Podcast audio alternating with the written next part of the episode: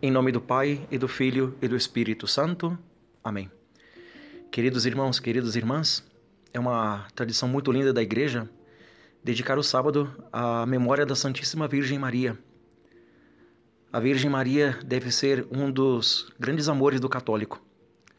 Sempre se diz que nós temos que amar as três coisas brancas: a Eucaristia, o Papa e a Santíssima Virgem Maria.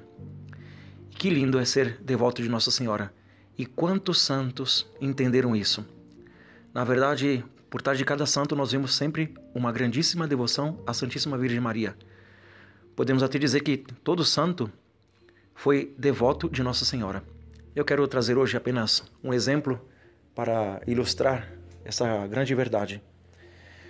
No ano 1861, propriamente no dia 15 de maio, antes de dormir, São João Bosco falou para os alunos do oratório as boas noites, né? Ele sempre falava umas palavras antes de dormirem.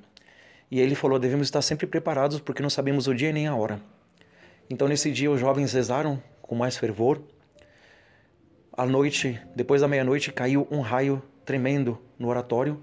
Esse raio foi tão forte que quebrou uma parede, bateu na cama de Dom Bosco, São João Bosco, jogou ele no chão e ele ficou dolorido por vários dias por causa do raio.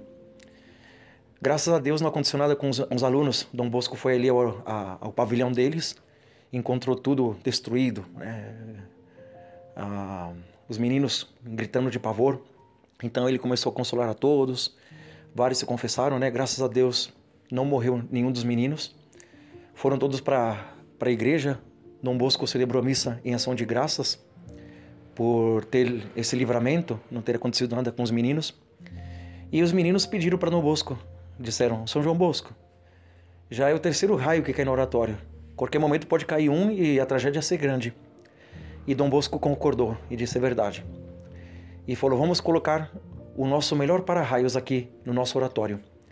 E aí Dom Bosco mandou colocar na cúpula da Basílica de Maria Auxiliadora uma imagem de Nossa Senhora, uma imagem de Nossa Senhora Auxiliadora, que até hoje pode ser vista na sua maravilhosa basílica, lindíssima, gigante.